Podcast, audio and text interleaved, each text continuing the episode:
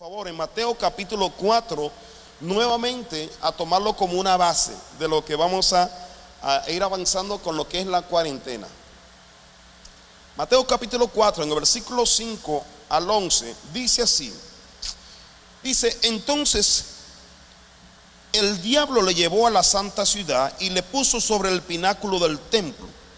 Recuérdese que ya el diablo ya le había pedido a Jesús que convirtiera la piedra en pan, pero Jesucristo le respondió con la palabra y le dijo, no solo de pan vivir el hombre, pero él continuó tentando al Señor Jesús. Acuérdese que estaba en el desierto, estaba pasando un tiempo de cuarentena, así como usted y yo estamos pasando un tiempo de cuarentena.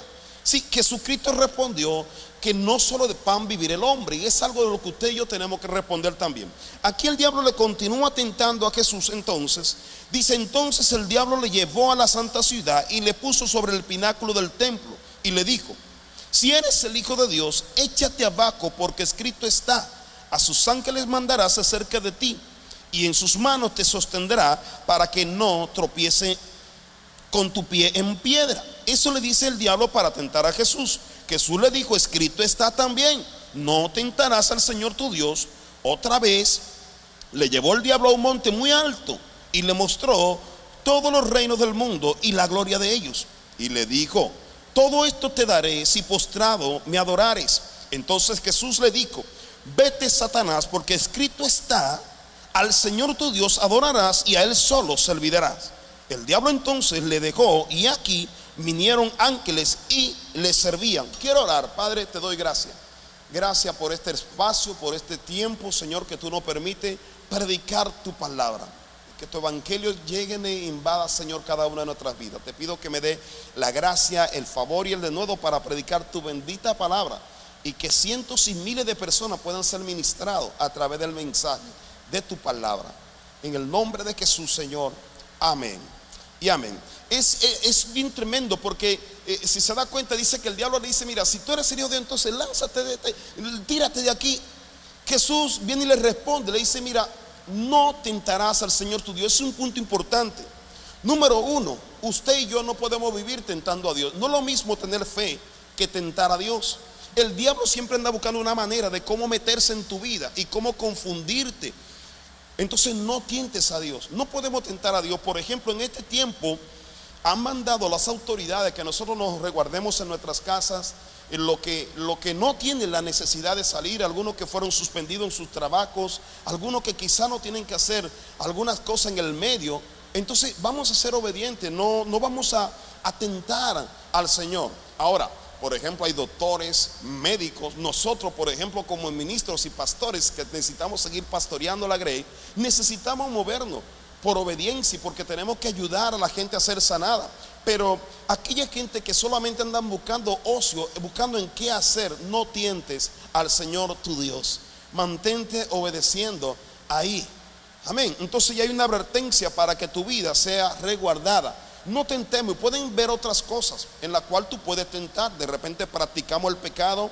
De repente no queremos salir por un tiempo, un año sabático de la iglesia y queremos hacer otras cosas que nada que ver con Dios. Dios no te mandó a hacer eso, entonces no lo hagas.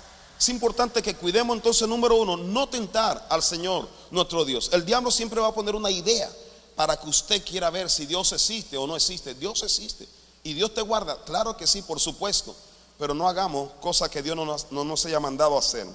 Este, número dos, solo a Dios adorarás. El diablo le pide, dice, Mira, lo puso en el lugar alto donde miraba todos los reinos. Dice, mira, si tú postrado me adorares a mí, yo te daré los reinos. Te daré todo esto y los reinos de ellos. Es una tentación que el diablo está haciendo. Mire, todos nosotros por naturaleza queremos tener eh, influencia, queremos tener poder, queremos tener, estar en posición. Y el diablo le estaba dando lo que el hombre por naturaleza tiene. Te daré todo esto si tú me adorares a mí. Usted sabe que hay personas que, que como estamos buscando posición, somos capaces de vender, somos capaces de colocar, porque se acuerda que Jesucristo aquí le responde dice, solamente al Señor tu Dios adorarás, solamente a Él. No adorarás a nadie más, solamente a Dios. Cuando usted pone su mirada, por ejemplo, hay gente que le agarran y le dan una posición en su trabajo, pero esa posición de su trabajo, usted dice, bueno, yo prefiero esto porque mi vida va a cambiar.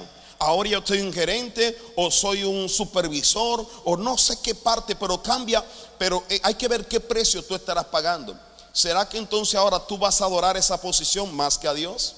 Muchas veces nosotros eh, le damos lugar al trabajo o al dinero, te ofrecen dinero, te ofrecen posición, te ofrecen un viaje, te ofrecen algo que tiene que ver, pagar el precio de dejar de ver a Dios y de adorar a Dios para entonces adorar tu casa o incluso hasta tu familia, tu seguridad. De repente eso se convierte en una adoración. Entonces el Señor lo que está buscando es regresar la mirada a Él. Solamente al Señor tu Dios adorarás. Y lo que tú adoras, eso es lo que gobierna tu vida. Lo que tú adoras, por eso tú te sacrificarás. Tú ofrecerás un sacrificio, tú servirás lo que tú adoras. Cuando tú adoras una casa, un carro o un trabajo, tú eres capaz de invertir lo que sea necesario porque tú adoras tu trabajo, porque tú adoras tu casa, porque tú adoras tu familia, porque tú adoras tus bienes. Pero el Señor está diciendo, mira, adórame a mí porque Dios está por encima de todas las cosas. Yo no puedo dejar de adorar al creador y al proveedor de todas las cosas para adorar lo creado por Él. Entonces es el error que nosotros muchas veces tenemos. Quitamos al creador y ponemos lo creado en el lugar del creador. Dios quiere que tú y yo pongamos nuestra mirada en Él. Muchos de nosotros hemos caído en la trampa que el diablo tiene y hemos cambiado la adoración de Dios Así que no caigas en la adoración. Jesucristo reprendió al diablo y dice que cuando reprendió al diablo y el diablo no pudo más con él, entonces dice que venían ángeles y servían a Jesús. Cuando usted y yo pasamos por una prueba o por una cuarentena y usted sale aprobado, hay un respaldo de parte de Dios, del reino, sobre su vida. Dice que los ángeles venían y le servían a Jesús. Y de hecho, cuando Jesucristo salió del desierto, dice la palabra, dice que él comenzó a predicar el evangelio del reino. Y él predicaba y decía, arrepentíos y convertíos en Mateo 4:17. Dice, arrepentíos y convertíos, porque el reino de los cielos se ha acercado. Es decir, arrepentido la palabra metanoia, cambio de mentalidad, cambio de dirección. Dios quiere que tú y yo tengamos un arrepentimiento genuino y que podamos buscar hacia Él. En el proceso de la cuarentena, Dios está dando una oportunidad de cambio, una oportunidad de cambio de mente, una oportunidad para que tú regreses a adorar a aquel que merece toda adoración, aquel que es digno de toda adoración. Yo tengo una pregunta esta noche. ¿A quién adoras? Posiblemente lo que tú has estado adorando por muchos años de tu vida, o quizá por unos meses, o unas semanas, o unos días, resulta que hoy ya no te da respuesta. Posiblemente Dios lo que está diciendo es importante que tú te des cuenta que esto no es lo que debe de adorar, que debe de adorarme a mí, que tiene que poner tu mirada en mí. Lo que tú adoras, eso gobernará, gobernará tu vida. Y el respaldo vendrá de lo que tú adoras. Así que adora al Señor Jesús esta fue parte de lo que le enseña. Ahora, es importante que tú y yo entendamos que, que la cuarentena es un, es un proceso. Eh, eh, en la cuarentena, ¿qué Dios hace en la cuarentena? Es un proceso de purificación, de santificación, de perfección. Es un proceso de capacitación. Dios te está alistando para la nueva entrada o la nueva época que viene para ti hay un tiempo glorioso, hay un tiempo mejor de lo que tú estabas viviendo. Oye, por favor, quiero que entienda esto.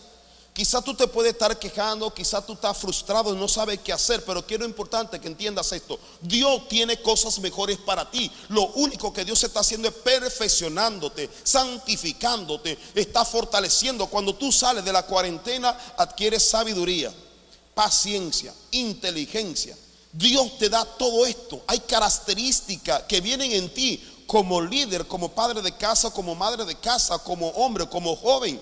Dios tiene algo preparado para ti. Así que solamente, por favor, anímate. Mira, y quiero, quiero compartir esto, esta parte, incluirlo en lo que es el proceso que nosotros muchas veces vivimos. Eh, en días pasados, en algunas ocasiones, eh, he visto un programa en la televisión que tiene que ver con herreros, que estos herreros hacen, eh, lo mandan a preparar armas o, algunas herramientas, pero esas herramientas tienen que tener algunas características. Porque es un concurso donde ahí van a sacar el primer lugar de todo uno, de cada uno de ellos. Y el arma que traca alguna de estas características, ese es el arma perfecta, ese es el arma que fue bien procesada, que fue bien trabajada. Y yo quiero ponerte algún ejemplo al respecto de esto. Mira, una de las cosas que debería de tener el arma que aquel herrero tenía que hacer, dice que tenía que tener un buen filo. De repente el herrero tomaba un, pedazo de metal, de hierro, y comenzaba a trabajar con él, a quebrantar, a quitar las impurezas, a limpiarlo, a sacar y a darle forma a lo que era el arma. Pero cuando comenzaba a darle la forma a esta arma, una de las cosas que tenía que tener entonces era filo, un buen filo. Porque le hacían la prueba, a ver si era verdad que cortaba y le ponían un objeto delante y comienzan a probar cada una de las almiberas hasta cuál era la profundidad del corte que tenía, cuál era la finura, cómo cortaba. ¿Sí? Entonces mira, dice, eh, ese filo tenía que ser eh, que penetre fácil. Y eso habla igual para nosotros, que nosotros podemos ser filosos, pero podemos perder el filo podemos nosotros comenzar cuando ya no hay filo, comenzamos a mayugar. Entonces en Eclesiastés capítulo 10, versículo 10 dice, si se embotara el hierro y su filo no fuere amolado, hay que añadir entonces más fuerza, pero la sabiduría es provechosa para dirigir. Si se embotara el hierro y su filo no fuere amolado, es decir, el hierro hay un momento que se embota. Y cuando, cuando pierde el filo, entonces cuando comienza ya no corta de la misma manera. Y eso no pasa a nosotros, puede ser empresarios, podemos ser ministros, pastores. Si yo te cuento en mi vida, yo he identificado etapas de mi vida donde yo he sentido que he perdido el filo, donde he sentido que, que ya no corto igual. Y cuando tú no tienes el filo, entonces tú quieres hacerlo todo en una fuerza y quiere cortar, tiene que invertir más fuerza para poder hacer las cosas. Por eso es importante apartarnos en el Señor para que seamos afilados en Dios nuevamente para que cuando tú salgas no tengas que hacer mucho esfuerzo. Cuando tú estás afilado, simplemente comienzas a hablar y comienzan a suceder las cosas, porque las palabras que salen salen como un cuchillo bien afilado, como una espada bien afilada que penetrará hasta lo más profundo sin tener que hacer tanto esfuerzo. Entonces, yo creo que es importante que tú y yo podamos reconocer esto. ¿Cuál es la etapa donde hemos perdido filo? Este año para mí ha sido uno de los años más difíciles, donde yo en una etapa comencé a sentir que estaba perdiendo bastante el filo. Y cuando tú pierdes el filo, te desespera, te incomoda y te pregunta por qué razón no cortas igual. Y yo creo que es el tiempo de que nosotros podamos entrar en la presencia y que podamos ser animado en la presencia de Dios. Así que quizá tú, tú puedes ser de lo que ha vivido cosas igual que yo. Momentos difíciles, momentos frustrantes, donde no todo cambia igual. Quizás simplemente Dios quiere poder afilarte, porque tú eres también igual como una espada. Amén. Número dos, tiene que ser mortal. El arma cuando se prepara tiene que ser un arma mortal, tiene que cortar o tiene que eliminar completamente. Y dice la característica, dice, cultivas, una persona para ser mortal tiene que cultivar la unción, que cuando comparta con otro los afecte.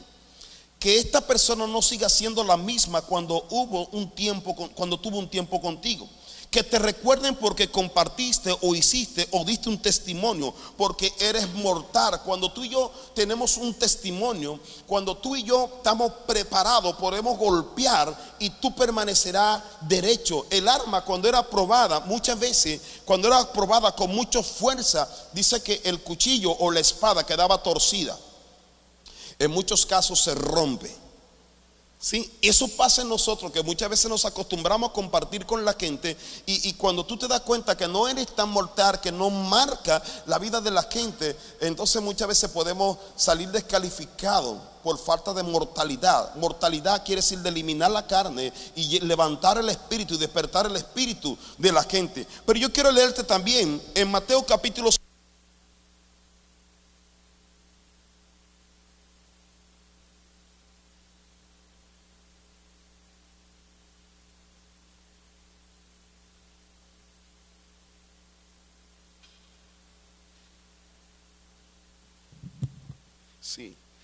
sí, perdón, perdón, pero bueno, esto pasa aquí en las mejores familias. Este, en Mateo capítulo 5, versículo 13 dice, vosotros sois la sal de la tierra, pero si la sal se desvaneciere, ¿con qué será salada? No sirve más para nada, sino para ser echada afuera y hollada por los hombres. Usted y yo somos la sal de la tierra, pueblo de Dios, iglesia. Hijo de Dios, usted y yo somos la sal de la tierra. Usted y yo somos los que le damos sabor a la tierra. Usted y yo somos los que le damos significado a la tierra. Mientras la gente está viviendo por un momento de desesperación, usted y yo llegamos y las cosas comienzan a cambiar. ¿Por qué? Porque usted y yo somos la sal de la tierra. Si tú estás en la oficina o cuando estabas en la oficina, usted cuando llegas ahí cambia la atmósfera, cambia la mente. Usted se convierte en alguien mortal usted afecta el ambiente donde quiera que llega. Un arma, entonces, eh, que ha sido forjada, que ha sido trabajada, también tiene que ser mortal, que no se quiebre fácilmente. Lo que no ha sido procesado se quiebran fácilmente. Lo que no ha sido procesado se rompen fácilmente. Lo que no ha sido procesado fácilmente renuncian. Tú y yo no tenemos que renunciar. Este proceso Dios lo está preparando para que cuando salgamos de la cuarentena, usted y yo seamos mortales.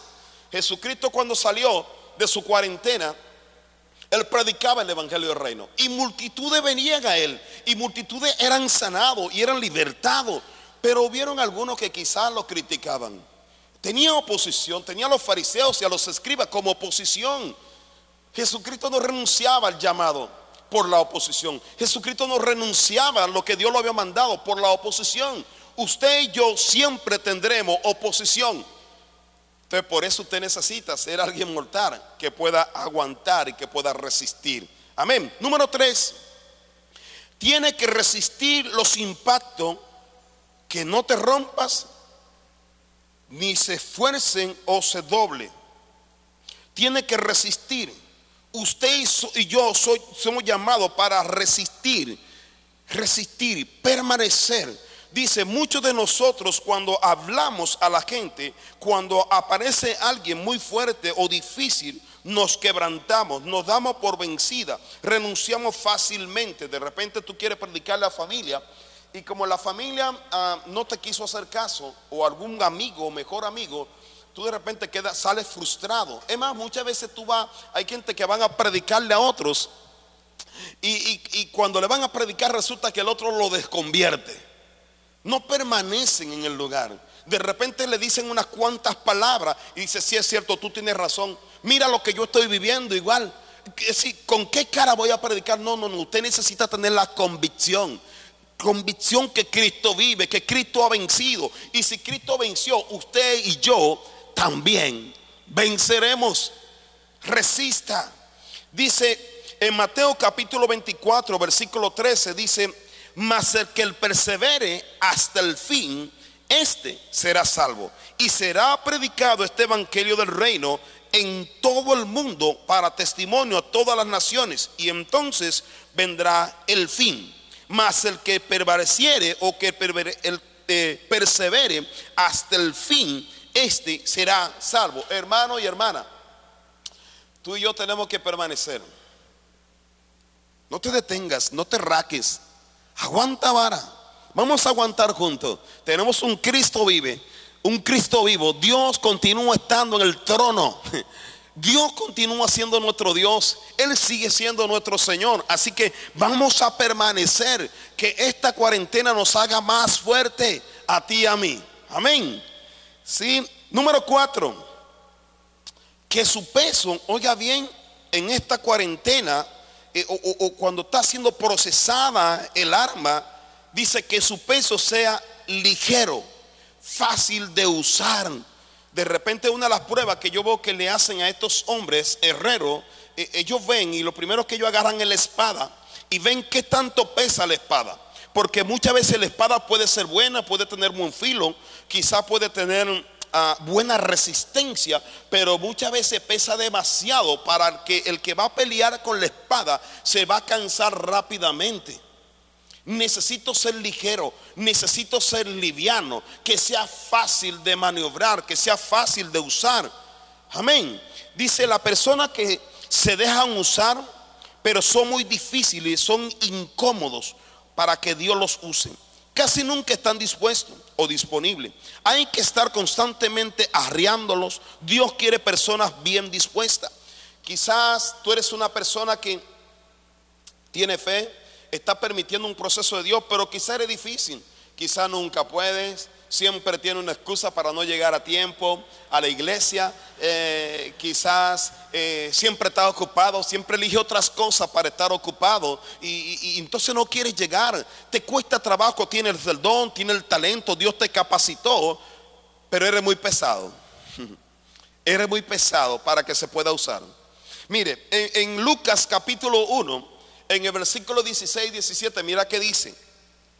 Dice, y hará que muchos de los hijos de Israel se conviertan al Señor, Dios de ellos, e irá delante de él con el espíritu y el poder de Elías, para hacer volver los corazones de los padres a los hijos y de los rebeldes a la prudencia de los, de los justos, para preparar al Señor un pueblo bien dispuesto. Juan aquí está hablando, dice que Dios lo mandó para preparar un pueblo bien dispuesto. Hay gente preparada pero no está dispuesta. Siempre están indispuesta. Siempre es lo contrario. Entonces Dios quiere que en este proceso de cuarentena tú estés dispuesto para Dios. Que cuando Dios te llame, que cuando alguien te llame a servir y involucrarte, que tú prediques en tiempo y fuera de tiempo. Que cuando Dios te mande a hacer algo, tú lo hagas. Oiga bien, pero que lo haga con gusto. Que tú no lo hagas a la mala. Ay, ahora el pastor me llamó. Ay, ahora tengo que venir a hacer otra vez tal cosa. Ay, ahora voy a tener que limpiar. O ahora voy a tener que venir al, audio, a la cámara, a la fotografía. Ay, ahora voy a tener que venir a tocar. Ay, ahora me toca predicar o me toca enseñar. Ay, pero no, no, no, no, no, no, no. Que sea una honra para ti que te inviten a participar del reino de Dios. Que tú reconozcas que es un privilegio. Es un privilegio, es un honor servir a Dios. No sea difícil porque Dios quiere preparar un pueblo que esté bien dispuesto. Y de hecho, quiero decirte algo, cuando nosotros siempre estamos indispuestos, recuérdate esto, puedo pasar 40 días, es una cuarentena de 40 días, y si yo no soy perfeccionado en una cuarentena de 40 días, Dios necesita pasarte una cuarentena de 40 años. Entonces es importante que yo entienda esto.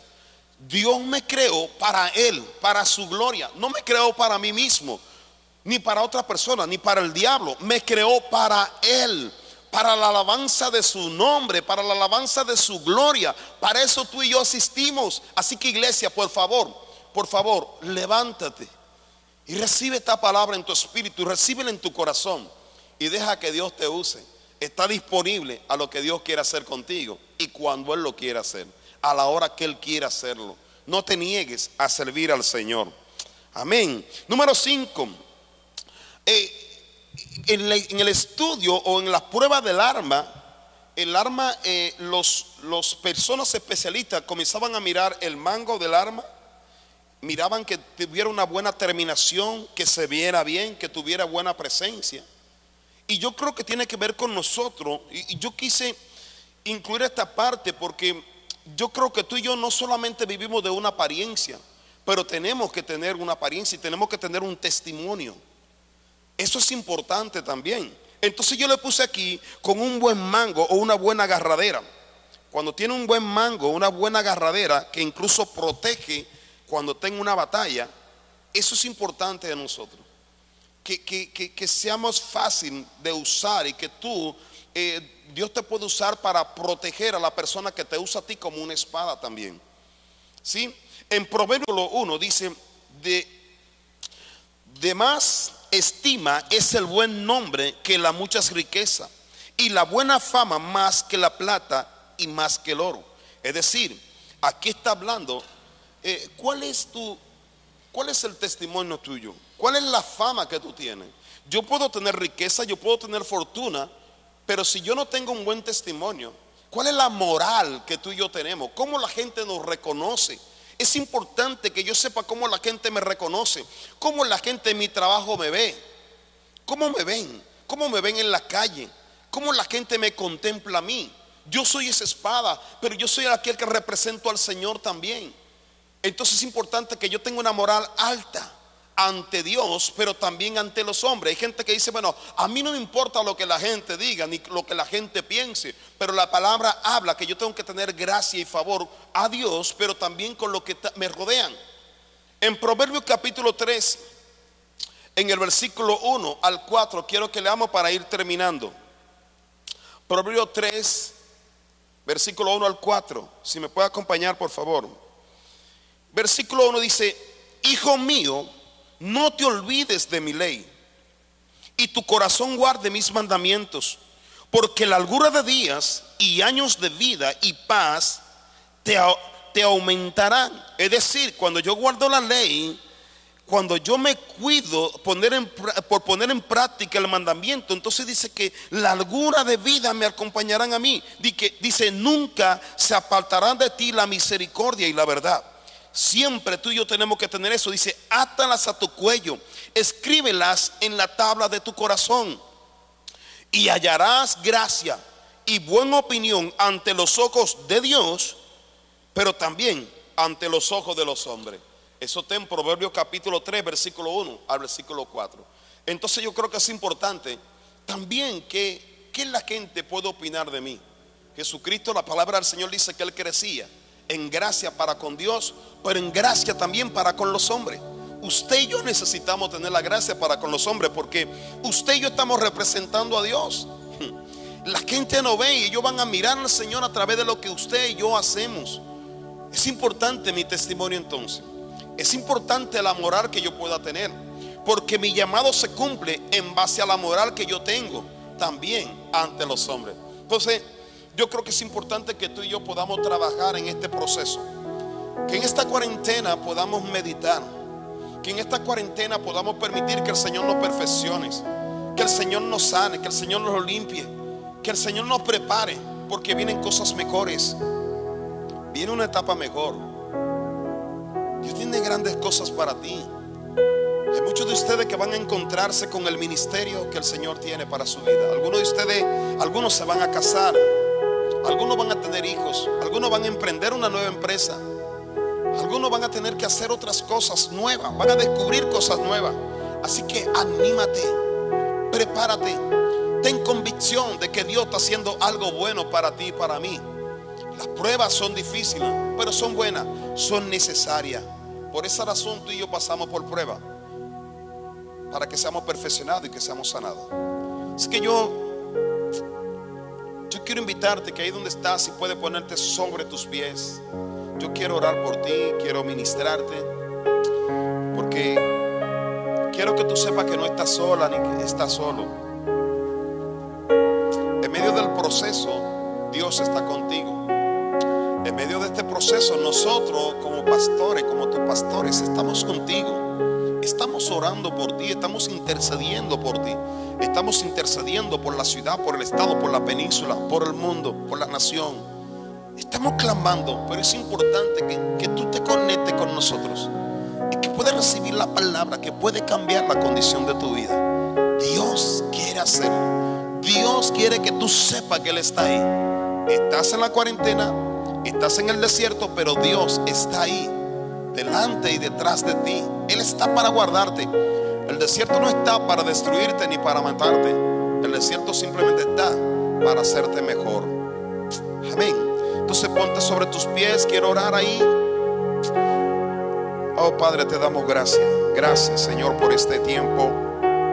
Gracias por esta oportunidad. Gracias por los medios que tú nos das de poder, de poderlo conectarnos con la iglesia.